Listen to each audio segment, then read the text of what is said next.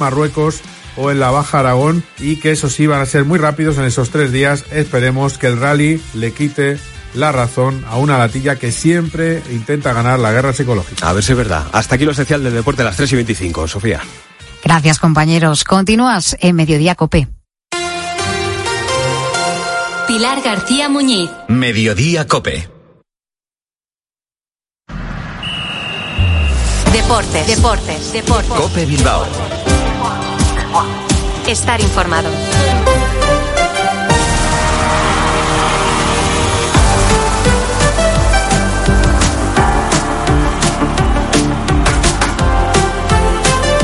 Hola, ¿qué tal? Muy buenas. Arracha León, 15 horas 25 minutos. Soy Álvaro Rubio y en nombre de toda la redacción y de la parte técnica les doy la bienvenida a este ratito de radio deportiva que nos va a llevar hasta las 4 de la tarde en Cope Más Bilbao y ahora de forma simultánea. Joseba Sorli es el que hace que todo esto suene en un día que viene marcado por la comparecencia de prensa de Ernesto Valverde. La vamos a recoger ahora mismo, ha finalizado hace nada. Dos minutillos, así que la vamos a escuchar casi casi de forma íntegra en esta sintonía. Seguro que hay que hablar de Iñaki Williams y seguro que lo ha hecho, de Geray, del viaje a la selección de Ghana, de los tocados que vuelven y del partido al final, que es lo más importante, seguro en lo deportivo, y es lo que le ciña a un Ernesto Valverde, que ha sido premiado como mejor entrenador del mes de diciembre. Así que por aquí comenzamos. Puertas y persianas Suachu, en Recalde, les ofrece la actualidad del Athletic.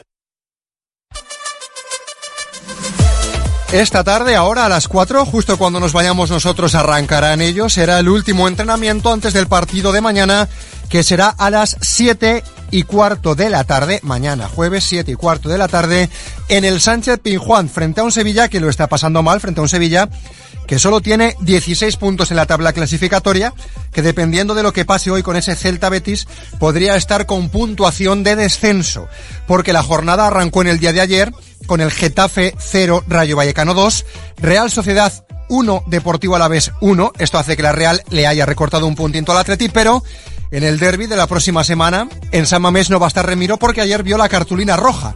El Valencia le ganó 3-1 al Sevilla y vuelve a postularse como uno de esos equipos en intentar conseguir los puestos europeos, aunque todavía el Athletic está en una posición cómoda. Conoceremos la lista a eso de las 4, a ver si pudiese ser en directo y a ver si fuese antes del entrenamiento. Pero Dani García y Óscar de Marcos me temo que van a estar un poquito justos para el duelo de mañana. Ya saben que Iñaki Williams no está.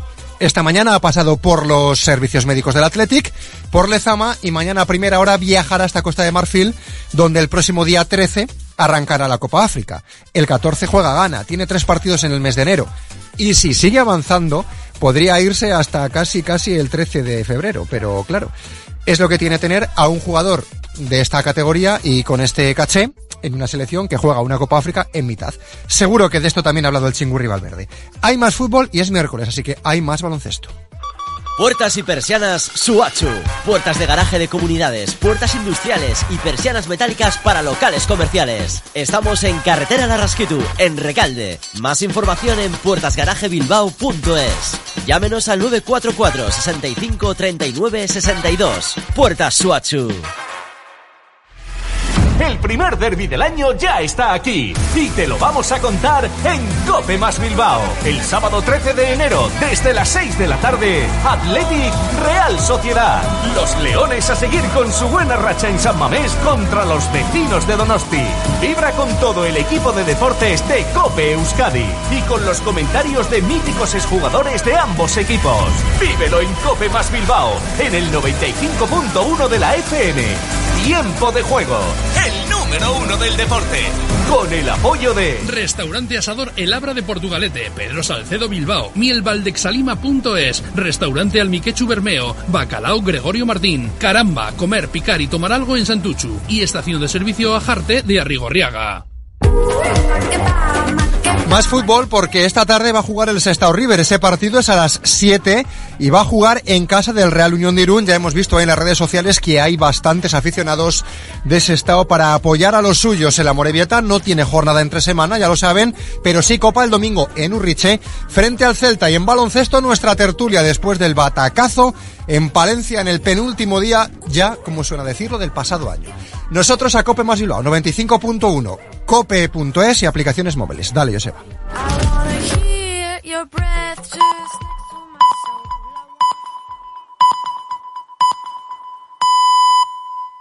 Tres y media de la tarde, dos y media en Canarias.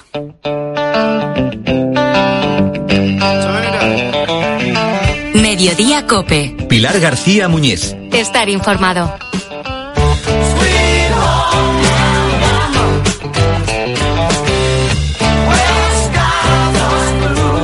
Seguimos en Mediodía Cope con una pregunta que te lanzo. ¿Tú te atreverías a ponerte en la piel de un guardia civil durante un día? Ir a sus instalaciones, enfrentarte a pruebas parecidas a lo que ellos tienen que hacer todos los días para entrenar, correr, trepar. Pero eso sí, por una causa benéfica. ¿eh?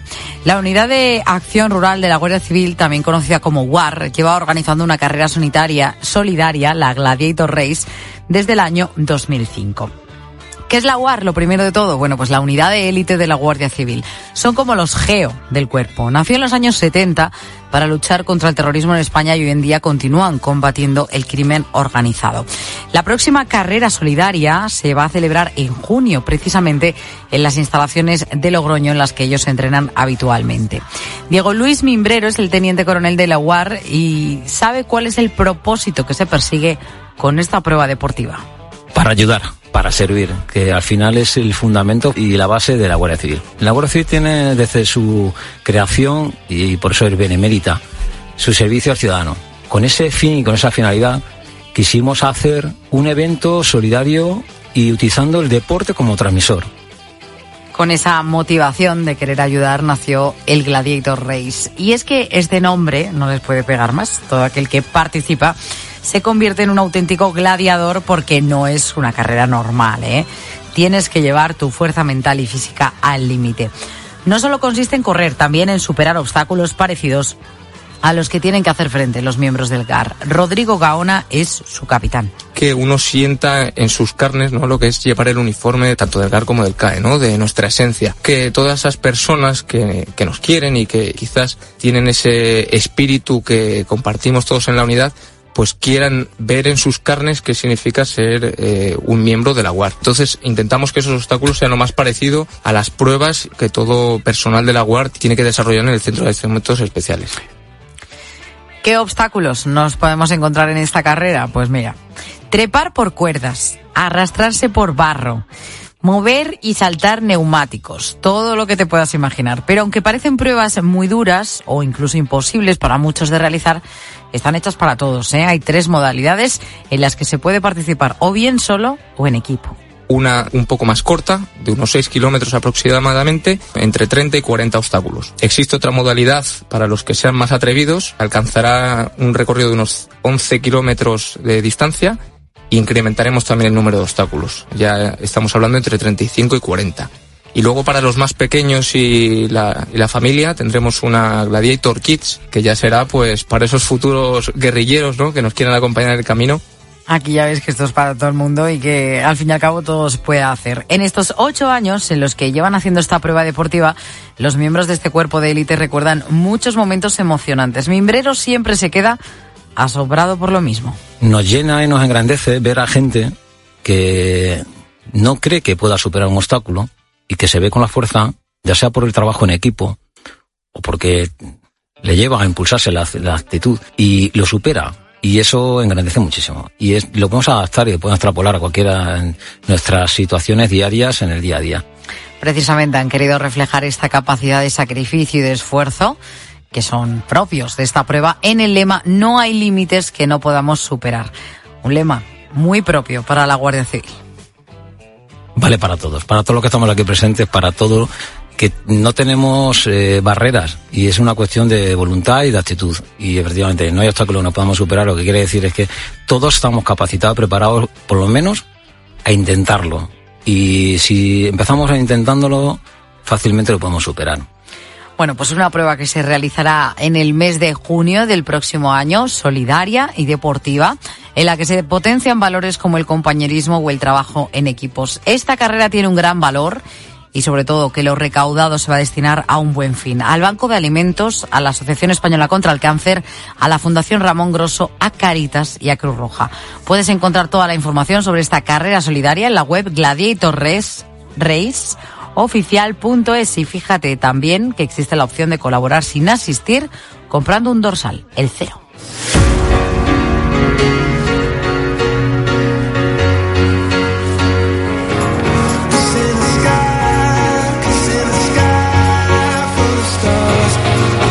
Bueno, la carrera solidaria es un buen plan, pero para hacer en junio del próximo año. Antes llegarán sus majestades los Reyes Magos. Ya queda poco, ¿eh? Muy pocos días, muy poco tiempo. Melchor, Gaspar y Baltasar llegan un año más cargado de regalos para toda la familia. Eso sí, claro, si has enviado esa cartita a tiempo. No te preocupes porque gracias al trabajo de personas como Pilar, eso no va a ser un problema. Desde hace varios años, esta madrileña, ahora asentada en Oviedo, es la mejor aliada de sus majestades para estas fiestas. Verás, ella se pone un gorro temático diferente cada día y se recorre las calles, porque ella es cartera de correos, recogiendo las cartas de los niños más pequeños y manteniendo más viva que nunca la labor de los carteros en estas fechas tan importantes. Lo hacía en Madrid y ahora lo hace en Oviedo, dejando a todos sorprendidos. A sus 60 años, esta cartera real se ha convertido en una parte fundamental de las fiestas para los niños obetenses y para los que no son tan pequeños, porque dice que los mayores son los que más le paran a felicitarle por todo lo que hace. Pilar, ¿qué tal? Buenas tardes. Hola, buenas tardes. Bueno, cuéntanos cómo, cómo, cómo, se te ocurre, ¿no? Esa, esa idea de recoger cartas de Reyes de esta forma tan especial. Pues nada, trabajando en Madrid, yo llevo 28 años en correo, trabajando en Madrid. Un día me la puse medio en broma, medio en serio, en el centro de Madrid, en Chamerí, y vi que los niños se alegraban, se animaban, y eso me animó a seguir a continuar haciéndolo, porque es muy bonito. Uh -huh. O sea que en Oviedo tú propones también esta, esta idea. ¿Qué, ¿Qué, te dijeron en el, en el trabajo? Que se estaba loca, que, ¿cómo, que si no tiene vergüenza, que si no me da vergüenza que hacer el ridículo. Digo, no, esto no es ridículo, esto es hacer reír, es pasártelo bien, disfrutar, ver a la gente sonreír, que te miren a la cara, es lo más bonito. Claro, porque, me, bueno, ¿qué caras les quedan esos niños wow, cuando, cuando te ven y te entregan esas cartas? ¿Qué es lo que te dicen? Nada, primero se me quedan mirando los niños como diciendo, anda, está el Delfo, porque cada día llevo un gorro, claro, diferente. Y cuando vengo, digo, anda, este es, ¿tú eres el, el, ayudante de Papá Noel? Digo, sí. Y dice, ah, vale. Y digo, ¿has escrito la carta, cariño? No, la voy a escribir luego. Digo, vale, pues escribes y me la das. Vale, vale, vale. Tengo una cara de felicidad en la carita, como diciéndome, he visto algún elfo. digo, mereció la pena. Yo solamente con eso ya me mereció la pena, te lo digo de verdad. Los niños la carita que me ponen como... Y luego les doy un caramelo y ya digo que voy a pasar a recoger las cartas para que se las demos a los reyes. Y de sí, sí, la voy a escribir luego en casa. Y vale, vale. Y le doy un caramelo y se van tan felices. Ay, qué, qué bonito, Pilar. Primero empiezas, creo que eh, terminando ya cuando termina el puente de la Constitución, sales a recoger las cartas primero para Papá Noel, ¿no? Y después uh -huh. recoges esas cartas para Reyes y como dices lo acompañas de, de bueno, pues de, de, un gorro y de sombrero que creo que no repites ni un solo día. ¿Tan grande es esa colección? Pues los voy comprando, voy, como yo soy de Madrid, cuando voy a Madrid a, a Plaza Mayor, que hay muchos puestos de que son muy originales, porque aquí normalmente lo que hay son los, los clásicos de toda la vida, ¿me entiendes? Y a mí me gusta llevarlos diferentes. Por ejemplo, hoy llevo uno de, árbol, de un árbol de uh -huh. Navidad, es decir, cada día llevo uno, porque me gusta que los niños, cuando pasen, que digan, mira, ha traído otro, mira, ah, este es diferente, mira, este, ¿entiendes? Que, que ya me lo decía, porque si yo siempre con el mío, como pues un poco más aburrido. Y entonces voy a Madrid, me cojo un montón de ellos y luego los traigo y los, los cojo cada día uno hasta que acaba el mes. Claro, claro. Oye, y creo que no solo despierta interés eh, los gorros entre los niños, ¿no? Yo creo que también hay gente mayor que se queda sorprendida. Buah, buah, no lo sabes bien. La gente mayor me viene y me dice, ay, qué bonito, no lo dejes nunca, sigue con esa ilusión, nos das una alegría, qué, qué bonito, qué bonito, qué guapa vas, digo yo. Madre mía, nunca me han dicho tantas veces que voy más guapa que otra cosa, hasta que me disfrazo. Porque siempre me dicen, qué guapa, qué bien te queda, qué guapa. La gente mayor sobre todo es majísima. Porque ¿sabes qué pasa? Que les recuerda un poco a las fiestas que ellos tenían antes. Y entonces eso las hace mucha ilusión. Y a mí eso ya digo, que solamente ver las caras para mí ya es, ya es lo, lo más, ya mereció la pena. Claro, porque porque de, al fin y al cabo despiertas la ilusión en todos, ¿verdad? En, en grandes y en y en pequeños. Yo creo que llevas hasta el carro también adornado, ¿no? Pues sí, llevo una foto grandona de un Papá Noel en la frente que tenemos que llevar una publicidad, me lleva publicidad esto, este mes, por lo que hago, compré una postal muy grandota de un Papá Noel con nieves, con regalos, y pone Feliz Navidad, eh, algunos cascabales alrededor para que suene, y en un lado llevo una bolsa que es un, como los guantes esos que se ponen, los calcetines que se ponen para colgar, pues los pongo en un lado y le lleno de caramelos, todo lleno de caramelos diferentes para cuando vean los niños, les doy caramelos. y en otro lado recojo las cartas que me dan y si no ya les digo que como siempre hay buzones por ahí para que les ponen las tiendas de Papá Noel y de Reyes, pues ya los recojo yo aquí y me las echáis allí. Que vale, vale, vale. ¿Y para los Reyes vuelves a decorar otra vez el carro o no? Por supuesto, esto hasta que se acaba. Hasta que se acaba toda la fiesta no lo quito. Ah, muy bien, muy bien. Todo, todo. Eh, Reyes y en, y en Papá Noel. Yo soy mucho de los Reyes Magos, pues yo me parece que a mí y a mis hijos siempre lo que he ce- celebrado ha sido los Reyes. Pasa que, bueno, yo respeto que la gente también celebren por los niños los Papá Noel porque dice que están más tiempo jugando, pero para mí son los mis Reyes Magos. Oye, Pilar, ¿y mm, qué sientes cuando ves esas caras llenas de ilusión, esos niños que te entregan año a año? Porque me imagino que poco a poco también por Oviedo te vas haciendo famosa. A las pruebas nos remitimos que te estamos llamando. De verdad que sí, porque mira, yo estoy repartiendo ahora, es- llevo aquí nomás cuatro meses. He estado antes en otra zona de Madrid, en la parte donde están los Prados, en el centro comercial. Y me he ido de allí, cuando me he ido, lo único que me han dicho, joder, te vamos a echar de menos este año en Navidad, ¿sabes quién se va a disfrazar ahora? Te veíamos por la ventana y decíamos, ya viene nuestro cartero disfrazado de Papá Noel y con gorros diferentes. Y le dije, cariño, vendrá otro que lo hará, pero no va nadie más. Y ahora en esta zona, que es gente más bien, gente más de dinero, claro, no esperan esas cosas porque la gente es muy muy fina y no se disfraza. Y cuando me ven a mí es como que les llama la atención y ponen unas caritas de verdad, ¿eh? Y solamente las caras, y digo, aunque no me digan nada, solamente ver la cara que ponen de sonreír. Y, ¡ay, qué guapa, qué bonito! ¡Ay, Dios mío, que no pierdas eso, de verdad, que es que nos alegra, la- cuando te vemos nos alegra, digo yo. Oye, solamente por esto ya me mereció la pena, de verdad, ¿eh? te lo digo, verdad. Yo no siento eh, eh, el sentido del ridículo. Yo creo que si tú lo haces con, con una intención bonita y ves respuesta por parte de los demás, que una sonrisa simplemente, ya para mí ya creo que merece la pena. De sentido del ridículo nada, porque le das, es bien honroso y además una manera de honrar fantástica la profesión, porque qué mejor regalo hay que recoger esa ilusión y entregarla a sus majestades. Pilar González, ojalá que sigas muchísimos años haciendo lo que haces. y que vosotros lo veáis también. Gracias, Pilar. Buenas tardes. Pues muchísimas gracias a todos y felices fiestas.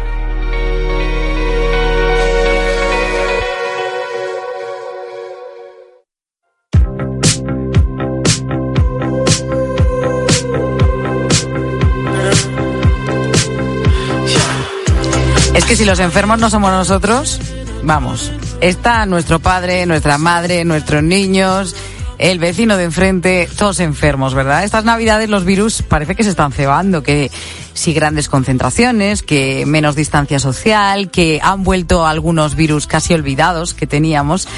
Se le está denominando a esto tripledemia. A ver, te cuento, ¿qué es esto de la tripledemia? Pues las urgencias están recibiendo casos de COVID, de gripe y de un virus respiratorio sincicial que está causando la bronquiolitis. Según el último informe del Instituto de Salud Carlos III, las dos primeras, la gripe y el COVID, van aumentando sus positivos de una semana tras otra. De hecho, nadie se pone de acuerdo, pero hablan de que posiblemente el pico lo estaríamos registrando entre la próxima semana y la siguiente. Y por ello hay autonomías ya que, como Murcia o Comunidad Valenciana, se están eh, planteando la posibilidad de volver a implantar las mascarillas, al menos en centros hospitalarios. Vicente Ordaz, Cope Valencia, buenas tardes. ¿Qué tal, Sofía? Saludos, buenas tardes. ¿Cómo está la situación por allí? Pues está, está regular mal, fíjate. Eh, tenemos 551 casos por cada 100.000 habitantes. Esto quiere decir que la gripe se ha incrementado en un 287% respecto de la última semana. Por contra, los casos de COVID sí que han caído un 10% también en los últimos siete días. Paradójicamente, la vacunación va bien porque han sido ya más de un millón los valencianos que se han inmunizado. Pero el pico de máxima incidencia, como apuntabas, aquí en la comunidad valenciana se barrunta que será la tercera semana de enero. Por tanto, se habla de implementar dos medidas. La primera, si utilizarían camas de hospitales privados si fuese necesario para evitar el colapso cuando llegue ese pico de gran incidencia y también como tú apuntabas ya se ha anunciado que si suben el número de casos por encima de lo que se puede prever en los próximos días la mascarilla puede volver a ser obligatoria en los centros sanitarios. La decisión final sobre este último punto estará en manos de la Dirección General de Prevención Sanitaria del Gobierno Autonómico Valenciano. Bueno, pues veremos qué pasa. Gracias, Vicente. Eh, ¿Y cómo están las urgencias? Porque estamos viendo que no paran de incrementarse esos casos, eh, esos ingresos. De hecho, en la última semana los ingresos por gripe se han multiplicado hasta por cuatro. Se lo vamos a preguntar al doctor Juan Armengol, presidente de honor de la Sociedad Española de Medicina de Urgencias y Emergencias. Doctor, buenas tardes. Hola, buenas tardes. Bueno, verá cómo le saludo, con la voz tomada, como todo el mundo, en este invierno. Cuéntenos, doctor, cómo está la situación a, a pie de hospital en esas urgencias.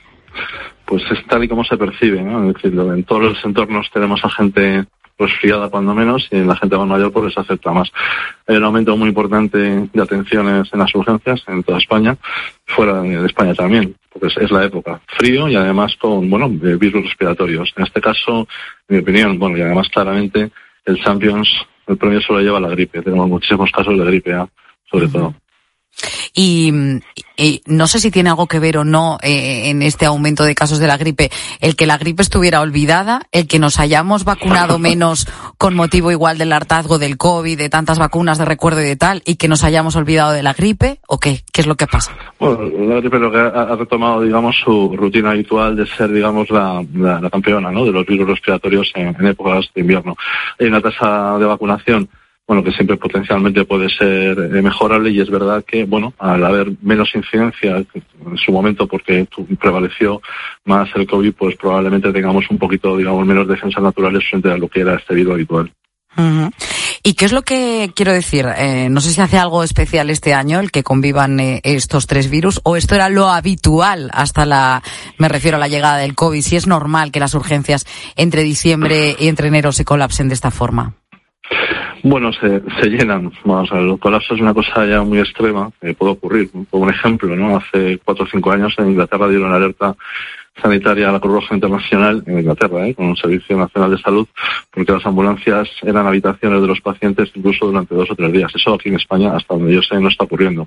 Eso no significa que no estemos viendo muchísimos pacientes y que tengamos un número muy importante y que hagamos un número también importante potencial de pacientes que requieren al menos observación o ingreso, con lo cual las urgencias reciben muchos pacientes, tenemos mucho trabajo y además las unidades de hospitalización, especialmente las unidades médicas, pues tienen también eh, bastante más trabajo. Son pacientes potencialmente médicos que además compiten, digamos, a la hora de ocupar camas con la actividad programada, sobre todo pacientes potencialmente quirúrgicos. Estamos viendo que hay comunidades autónomas que por decreto estudian el volver a implantar la mascarilla en centros sanitarios, tanto centros de salud como hospitales. ¿Cree que sería necesario, dados los casos que estamos viendo? Ya lo es, es, recomendable. ¿eh? De, hecho, oficialmente es recomendable. Y, también sería recomendable en los entornos donde ayudamos con pacientes vulnerables, pues que tengamos la precaución, al menos si tenemos un mínimo grado de síntomas y eso de tratar de, de no vincularnos con ellos o al menos llevar mascarilla en los entornos. Lo más importante es que los pacientes no lo cojan ya en los hospitales, pues se da por sentado pues que no, no, no infectemos o que no haya, digamos, transmisiones de, entre pacientes o de profesionales a pacientes, o, de- o al contrario, de, pacientes a, profesionales, por lo cual se extendería mucho más. Por lo cual, bueno, si se hace no me parece mal y en cualquier caso es recomendable y en muchos casos pues se viene haciendo. Estamos viendo convivencia de varios virus.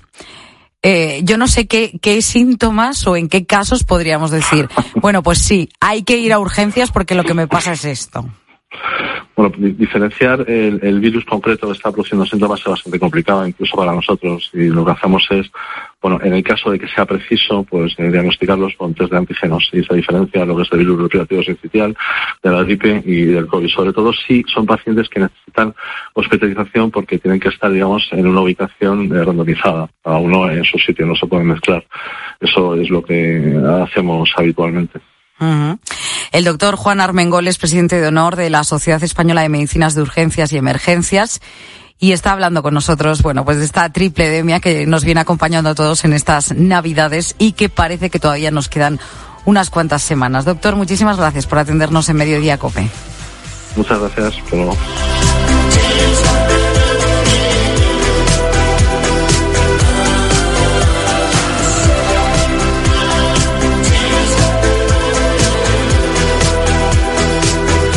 Bueno, hoy que estamos hablando de estos virus, que todos estamos malos o con algún amigo, con padre, madre, hijos malos, enfermos, que puede que estas fiestas hayas tenido que acudir a urgencias, te estamos preguntando por esas visitas que tú recuerdas en urgencias. ¿Por lo bueno o por lo malo? Por aquel día que te pasó algo y, bueno, pues todos nos habéis hecho llegar vuestros mensajes o notas de voz al WhatsApp de Mediodía Cope al 637-230000. Ana Aquiles, buenas tardes. Buenas tardes, Sofi. ¿Tú recuerdas alguna visita a urgencias? Yo sí. He tenido varias, ¿eh? Se ha dicho. Pero hubo una que me sorprendió bastante lo que me recetaron, ¿Ah, porque sí? fui con la- una baja de tensión tremenda Y el, el médico me dijo, pues mira, ahora vas a una tienda y te compras una Coca-Cola y unas patatas fritas. No he salido más feliz en mi vida del médico, te lo prometo, ¿eh? El farmacéutico no estaría tan contento. ¿no? No, no, para nada. Bueno, ¿qué nos habéis contado los oyentes? Pues mira, Isabel desde Málaga nos cuenta que durante un tiempo fue bastante asidua a urgencias y menos mal que no ha mantenido ese ritmo en la actualidad. Hace como 10 años que no visito una urgencia y fue con mi madre. Siempre tenía algo porque estaba muy enferma. Antes de mi madre, mi hija Ruth, que se partió el labio una noche vieja. Después, mi hijo Alberto, que se partió una ceja y la rodilla también se le abrió y Vaya. había que coserle las rodillas. Después, mi hijo Mario se le cayó también en noche vieja una plancha y se quemó la pierna. Ay, madre. Pero vaya noche viejas accidentadas, Isabel. Sí, sí, no salía de una y entraba en otra, ¿eh? Madre mía. Pues sí. Y es que en verdad que en urgencias están preparados para todo. Si hay que adaptarse a las circunstancias, pues se hace. Así es como tuvieron que tratar en un principio a Rosario de Alcorcón. Yo recuerdo una vez que me dio un lumbago tan fuerte que del trabajo me echaron en el asiento de atrás como un saco de patatas y cuando llegué a- al ambulatorio que hay de urgencias no podía moverme y tuvieron que salir a pincharme al coche y cuando me recuperé un poquito pues ya pasé a dar los datos. Lo pasé tan mal que bueno, no se me va a olvidar en la vida. Ay, que esto me ha hecho recordar un momento. Eh, hace unos años que me tuvieron que sacar de un estudio de, de radio porque empecé a tener una voz como de robot, ¿vale? Empecé a tener una voz de robot y empecé a hacer así gestos de qué me está pasando y me sacaron del, del estudio y me llevaron directamente a urgencias. Cuando ya llegué a urgencias tenía un ojo cerrado, la boca torcida, el Ay, cuello no. caído. Parecía como la niña del exorcista. es un poter- Imagínate estar durante horas en urgencias todo el mundo Medio derretida, Esa ¿no? cara, esa cara totalmente girada, diciendo esta mujer qué le pasa de tal. Me dijeron enseguida que no me preocupase, que era un síndrome extrapiramidal, que suele ocurrir en algunos medicamentos y a determinadas personas como un efecto secundario. Y así me pasó, tomando un primperan ton- tan tontamente, pues eso es lo que, lo que me pasó, pero ya te pinchan una cosa, se te va, luego al cabo de otro rato volvió, pero bueno, de, todo el mundo te mira con la diciendo, Esta chica no está bien, ¿no? esta chica no está bien, que ¿por qué me está sacando la lengua? Tiene la cara torcida. Pues estas cosas que pasan. Es que es la verdad que los motivos por los que uno pasa por urgencias pueden ser de lo más variopintos. Sino que se lo digan a Manuel de Zamora. Tengo un recuerdo que fuimos unos cuantos a un concierto de Loquillo y estábamos allí bailando y le dieron a uno de nosotros un puñetazo y tuvimos que llevarlo a urgencia a las 3 de la mañana. Yo al día siguiente tenía un examen, le hicieron un TAC para que a ver si había lesiones. Cuando se le hicieron todas las pruebas, pues nos mandaron para casa. Bueno, mejor que sea así. Irene de Valencia eh, le pasó algo que quizás a ti también te ha pasado, que, que acabó yendo por una cosa y le dijeron que tenía otra. Pues recuerdo una visita a urgencias que se me quedó marcada de por vida porque fui por una supuesta gastroenteritis y cuando volvió el médico me dijo, bueno, pues te vamos a operar de peritonitis por la paroscopia. Me quedé Ala. pálida porque además nunca me habían operado, pero bueno, fue todo bien y sobreviví, que es lo importante. Hombre, Pues claro menos, que mal, sí. menos mal que le fue bien, ¿eh? Porque si no, el susto ya te lo pegas, pues si encima te va mal ya lo que te faltaba. Y es que de ser protagonista, también a veces que vas siendo espectador porque acompañas Sí, a alguien. porque acompañas. Claro, entonces desde esa perspectiva también se pueden apreciar momentos de lo más surrealistas. Esto es lo que vio Carlos de Granada.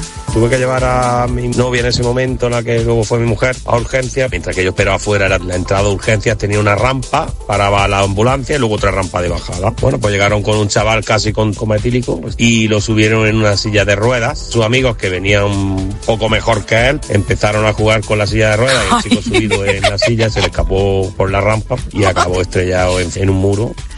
¡Ay, madre! Ay, Lali de Almuñécar dice que lo costoso fue conseguir un transporte para llegar a urgencias. Antes de Navidades tuve que ir a urgencias porque me había dado un ataque de vértigo. Estuve pidiendo durante mucho rato algún taxi y no encontraba ninguno. Al final encontré a un taxi que me llevó a urgencias y estuve muy poco rato. Me estuvieron observando y no me encontraron nada. No, no, si es que al final a veces tardas más en llegar que otra cosa. Y ahí las coincidencias aparecen cuando menos te lo esperas. Es el caso de Carmen de Madrid. Su caída iba que ni pintada con el día en el que le pasó. He tenido varias experiencias en urgencias. En una ocasión me caí un día aquí, víspera de Semana Santa, de, de- además fue el, el viernes de Dolores. Me caí por la escalera de mi casa, de cabeza. Me fui a Ay. urgencias después de haber dejado hecha la cena para la gente que de la familia. Y cuando llegamos a esperar, esperar, me hicieron una radiografía y al final pues me tuvieron que escayolar. Y Carmen, qué apañada es, ¿eh? Que hasta antes de caerse les deja la cena puesta y todo hecho. Fernando de Aro, buenas tardes. Buenas tardes, Sofía. Como saben nuestros oyentes, este año hay elecciones presidenciales en Venezuela. Eh, eh, Corina Machado es la candidata de la oposición. Vamos a ver, vamos a ver qué sucede con esas eh, con esas elecciones. Y aprovechando la cita electoral, vamos a charlar hoy con Leopoldo López, uno de los hombres que más ha luchado porque la democracia vuelva a Venezuela. Nos va a contar sus años de cárcel y su lucha por una democracia que todavía pues no ha vuelto a ser lo que era. Eh, Sofía, enseguida eh, lo escuchamos. Enseguida lo escuchamos en la tarde de Cope con Fernando de Aro. David Torrenueva estuvo en el control de sonido, Eva Revenga en la producción. A ti, como siempre, gracias por estar ahí.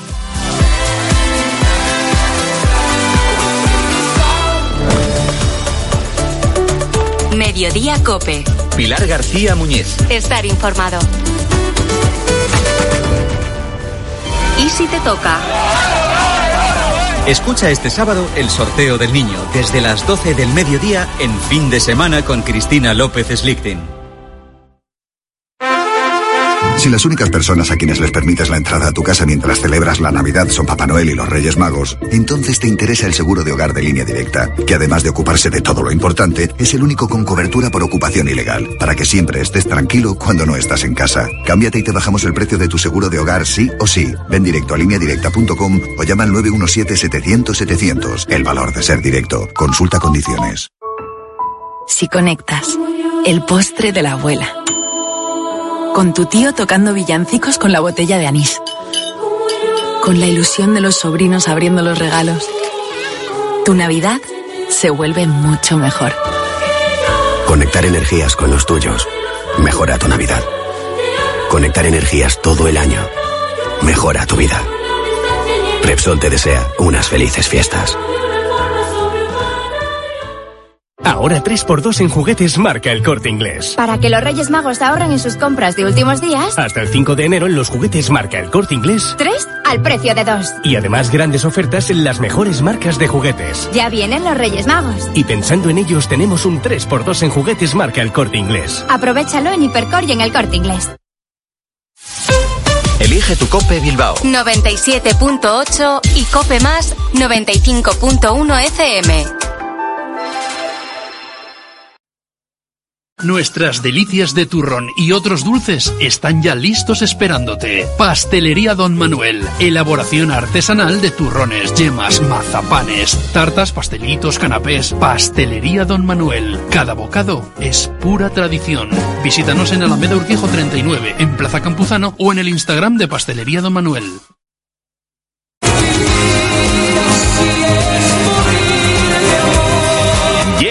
Vivir así es morir de amor. El espectáculo más grande jamás visto sobre Camilo VI. Un viaje por las canciones del artista más internacional en una producción sin precedentes. Con artistas internacionales, una gran puesta en escena y una gran banda.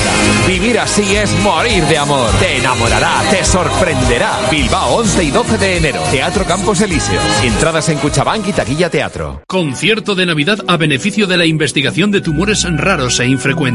El 4 de enero a las 7 y media de la tarde, en la Sociedad Filarmónica de Bilbao, la Orquesta Sinfónica de la UPV interpretará cinco piezas de diferentes clásicos. Precio de la entrada 15 euros, destinados a la cuarta beca de investigación de tumores raros. Organiza Asociación Inés de Pablo. Entradas en la web asociacioninésdepablolorens.es.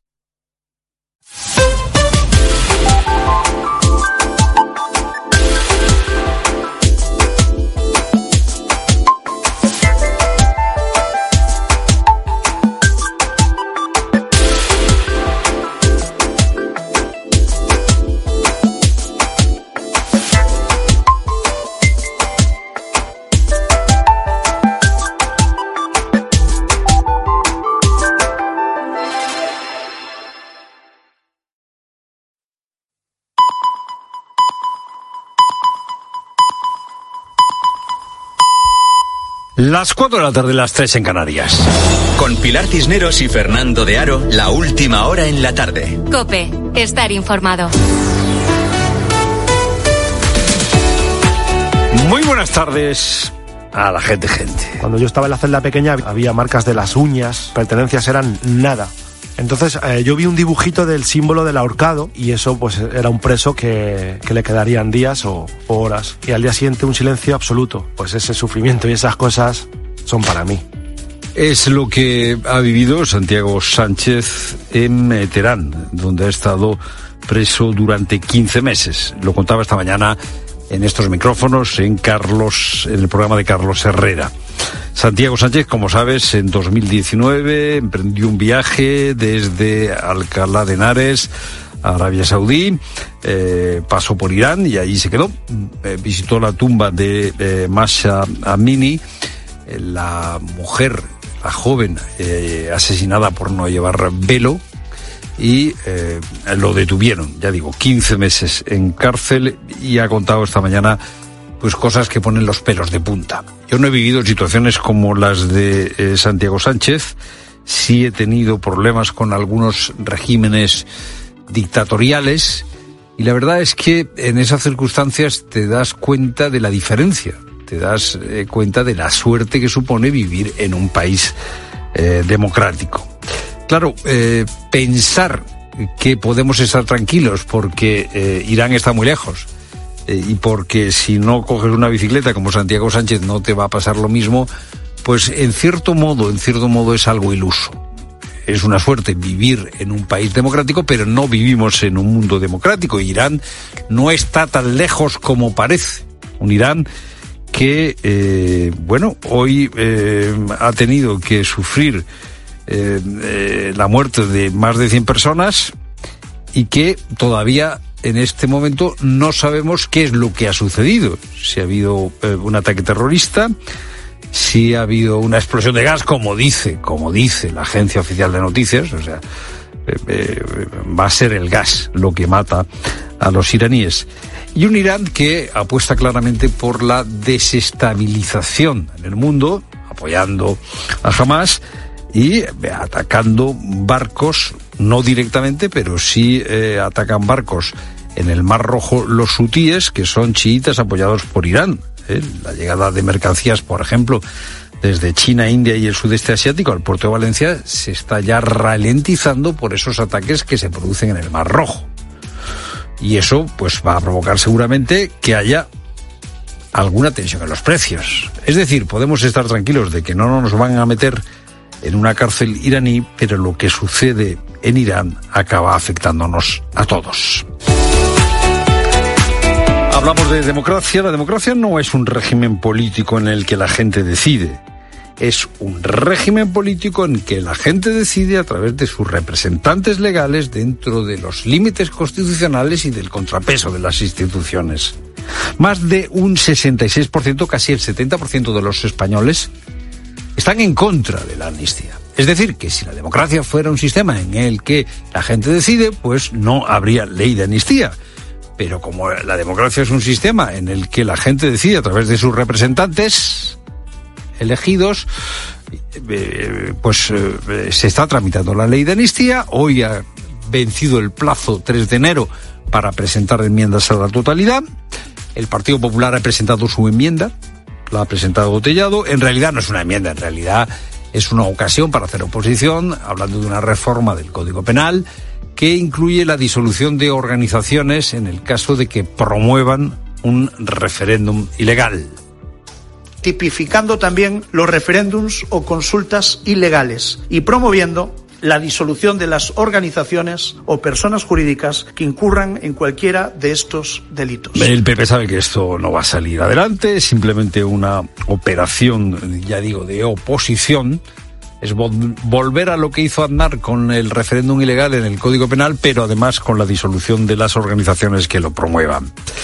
Lo que tiene más preocupado más preocupados a los independentistas es el decreto aprobado por el Consejo de Ministros el 19 de diciembre, en el que, entre otras cosas, porque es un decreto de estos eh, de cajón desastre, entre otras cosas se dice en ese decreto que eh, si hay una cuestión previa ante el Tribunal de Justicia de la Unión Europea, pues los jueces van a paralizar la aplicación de la ley de amnistía. Los independentistas se han echado las manos a la cabeza.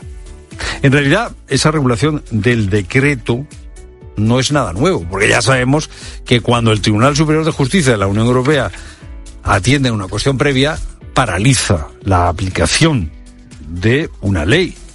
Y es que la democracia no es el sistema en el que se decide por la mayoría, se decide por la mayoría a través de los representantes legales con el contrapeso de las instituciones. Contrapeso que es, en este caso, el contrapeso del Tribunal de Justicia de la Unión Europea. Es lo primero, no lo único. Buenas tardes de nuevo a la gente. Gente, a esta hora está previsto que comience la reunión entre los eh, líderes de Iberia y sindicatos en un intento de frenar la huelga que está prevista para el fin de semana de Reyes. Aunque de momento los sindicatos dudan de que se vaya a producir algún avance, consideran que la reunión es por eso un simple trámite. Desde Iberia avisan de que los paros, aunque se desconvocase, sería imposible reprogramar a estas alturas los vuelos. También había reunión programada para hoy entre los sindicatos y Telefónica para firmar el acuerdo sobre el ERE que finalmente afectará a más de 3.400 personas. Son un 33% menos que la propuesta inicial que hizo la empresa. Los enfermeros pueden prescribir desde hoy ibuprofeno y paracetamol para tratar la fiebre. Sanidad amplía así las posibilidades en una nueva guía que se ha publicado en el Boletín Oficial del Estado. Sandra Asenjo. Los enfermeros están desde hoy autorizados a recetar estos dos medicamentos, pero también a suspender el tratamiento si así lo estiman oportuno y sin necesitar el visto bueno de un médico. Una novedad que para Paula, enfermera en Madrid, puede ayudar a agilizar las consultas puede descongestionar las listas de espera de los médicos de la atención primaria. Es una forma más cómoda de facilitar el acceso a los medicamentos de uso más cotidiano. Hasta ahora los enfermeros podían hacer un seguimiento de estos antitérmicos, paracetamol e ibuprofeno para pacientes con síntomas leves, pero no iniciar el tratamiento ni darlo por finalizado. Eso sí, esta posibilidad en ningún caso debe excluir la valoración de un médico para tratar síntomas relacionados. Y los sistemas sanitarios autonómicos se preparan para el pico de contagios de virus respiratorios. Eh, llaman a vacunarse los sanitarios eh, mientras la incidencia repunta. Juan Armengol es presidente de honor de la Sociedad Española de Medicina de Urgencias estamos viendo muchísimos pacientes y que tengamos un número muy importante y que hagamos un número también importante potencial de pacientes que requieren al menos observación o ingreso, con lo cual las urgencias reciben muchos pacientes, tenemos mucho trabajo y además las unidades de hospitalización, especialmente las unidades médicas, pues tienen también eh, bastante más trabajo. Dato récord de eh, visitas eh, turísticas. Casi 80 millones de turistas vinieron a España el año pasado. El destino preferido es Canarias. Precisamente hasta allí nos vamos porque en Tenerife una organización criminal ha sido desmantelada por la Policía Nacional. Estafó más de 4 millones de euros a turistas extranjeros. Cope Tenerife. En total han sido 33 las personas detenidas y 1.800 las víctimas identificadas que son de hasta 18 nacionalidades. Los integrantes de la organización seleccionaban a las víctimas siempre turistas de avanzada edad y les ofrecían dispositivos tecnológicos a un coste bajo. Con el pretexto de configurar los dispositivos e instalar aplicaciones en los mismos, retenían los artículos comprados y se citaban con las víctimas para entregárselos antes de su partida. Una vez que estaban seguros de que el turista había abandonado el territorio nacional, comenzaban a hacer cargos fraudulentos en sus tarjetas de crédito a través de los TPV de una compleja red de multitiendas ubicadas en el sur de la isla de Tenerife. Y dentro de menos de una hora comienza el Granada Cádiz. Raúl Liñares. Es el primer partido de liga de este miércoles. Dos equipos que necesitan la victoria en la lucha por la salvación. Esta es la última hora. Fran Viñuela. Se miden dos equipos que solo piensan hoy en ganar. El empate no le vale a nadie. La derrota deja muy tocado al que la sufra. El Cádiz sin Alejo sancionado. El Granada ya convocado a Bruno Méndez Arezo y a Batalla. Aunque lo que sí será una batalla es lo que empieza. Aquí los Carmen a las 5 y lo va a arbitrar Pulido Santana con Prieto Iglesias en el bar. Esta tarde más fútbol, hoy conoceremos al campeón de invierno. A las siete y cuarto se jugarán el Celta Betis y el Real Madrid Mallorca. Y a las nueve y media el partido de la jornada, Girona Atlético de Madrid. Mañana será el turno del Fútbol Club Barcelona. Cambio de balón en baloncesto, jornada apasionante en la Euroliga. El Valencia Basket recibe el EFES a las siete y media y a las nueve partidazo en el Palau. Cuarto clásico de la temporada entre Barcelona y Real Madrid. El club blanco acumula 11 partidos sin conocer la derrota. Toda la jornada de liga y las novedades del deporte te las contamos en tiempo de juego a partir de las 5. Tiempo ya para tu cope más cercana. Pilar Cisneros y Fernando de Aro. La tarde. Cope Euskadi. Saludos desde Cope Euskadi en este miércoles 3 de enero con tiempo algo más revuelto por la mañana y ya menos por la tarde según Euskalmet. La lluvia débil remite ya a partir de mediodía, la nubosidad va a ir a menos y las temperaturas van a ser de 17 grados como máximo en la costa y de 14 en el interior. Representantes de las AMPAs de la enseñanza concertada han escrito al consejero de Educación, a las patronales y a los sindicatos en defensa del derecho a la educación de sus hijos. Estos padres y madres entienden que este derecho se está viendo vulnerado por las huelgas sin que nadie haga nada por evitarlo y así han querido manifestarlo tras el anuncio de 10 nuevos días de huelga en el sector.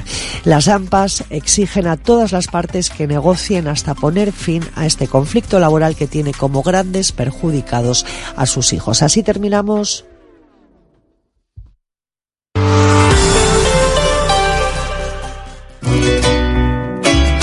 Escuchas la tarde. Con Pilar Cisneros y Fernando de Aro. Cope, estar informado.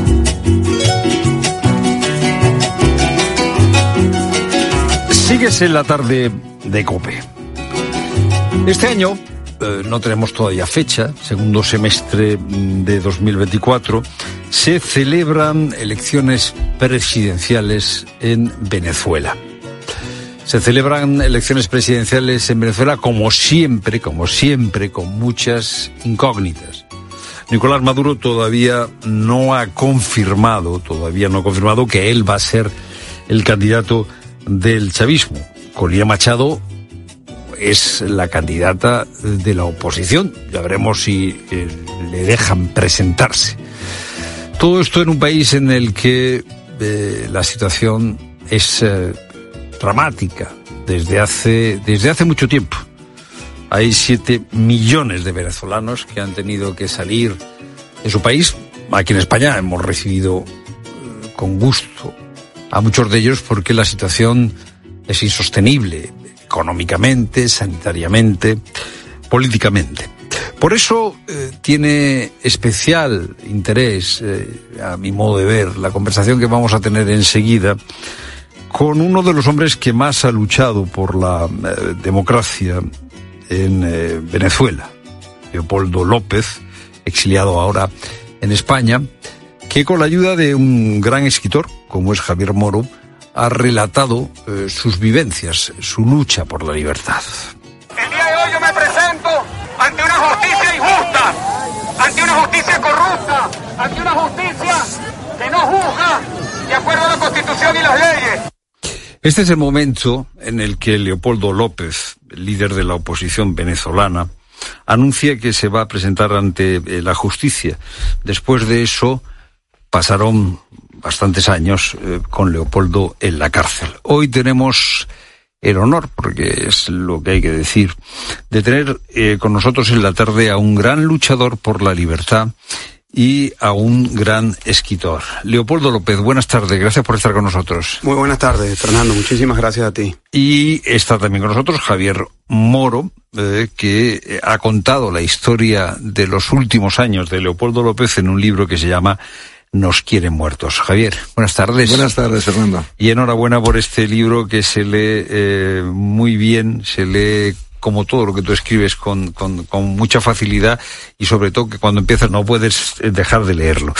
Eh, Leopoldo, acabamos de escuchar el momento en el que tú anuncias que te vas a entregar a la justicia y después de eso, bueno, pues están los años de cárcel en eh, Ramo Verde. ¿Por qué decides entregarte eh, a la justicia eh, chavista eh, siendo consciente que no va a ser en ningún caso una justicia justa? Bueno, yo ese día lo dije, eh, me entrego a una justicia injusta y lo hago para que pueda despertar eh, la conciencia y la claridad ante el mundo de lo que está ocurriendo en Venezuela. Y de hecho fue así. Eh, a partir del año 2014